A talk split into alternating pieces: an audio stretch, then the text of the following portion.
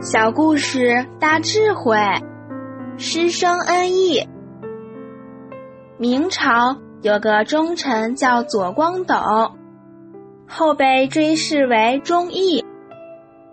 有一年，左忠义攻占了主考官，他时时都想着要为国家举贤建才。考试前夕，左公微服到一座寺庙去巡视。厢房里有个书生，刚写完文章，太累就睡着了。左公看完他写的文章，从中感受到他的气节和志向，深深感受到这位读书人对国家那种忠诚和使命感。左公看完很欢喜，随手就把自己的大衣。披在年轻人的身上，这个年轻人就是史可法。后来史可法考上了状元，需拜主考官为师。一进门，老师左公就对他的夫人说：“往后继承我的志业，不是我的儿子，而是这位学生。所以。”读书人不担心自己没有子嗣，担心的是唯恐不能把圣人的道德学问传承下去。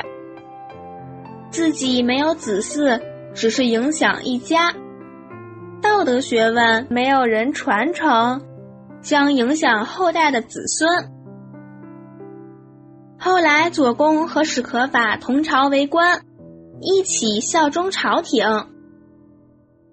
明朝末年，宦官乱政，左公被乱臣陷害，关到监狱，受尽酷刑。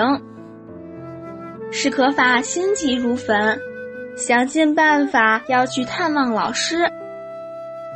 当他看到老师的身体状况，扑在老师的面前，不禁失声痛哭。左公听到史可法的声音。怒斥道：“你是什么身份？你是国家的栋梁，你如何可以让自己身陷危险的境地？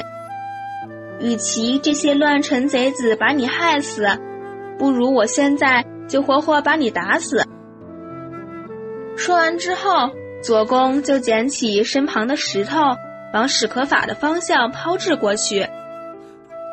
史可法看到老师如此震怒，就立即离开。左公为何如此生气？唯恐学生的安危、国家的前途受到影响。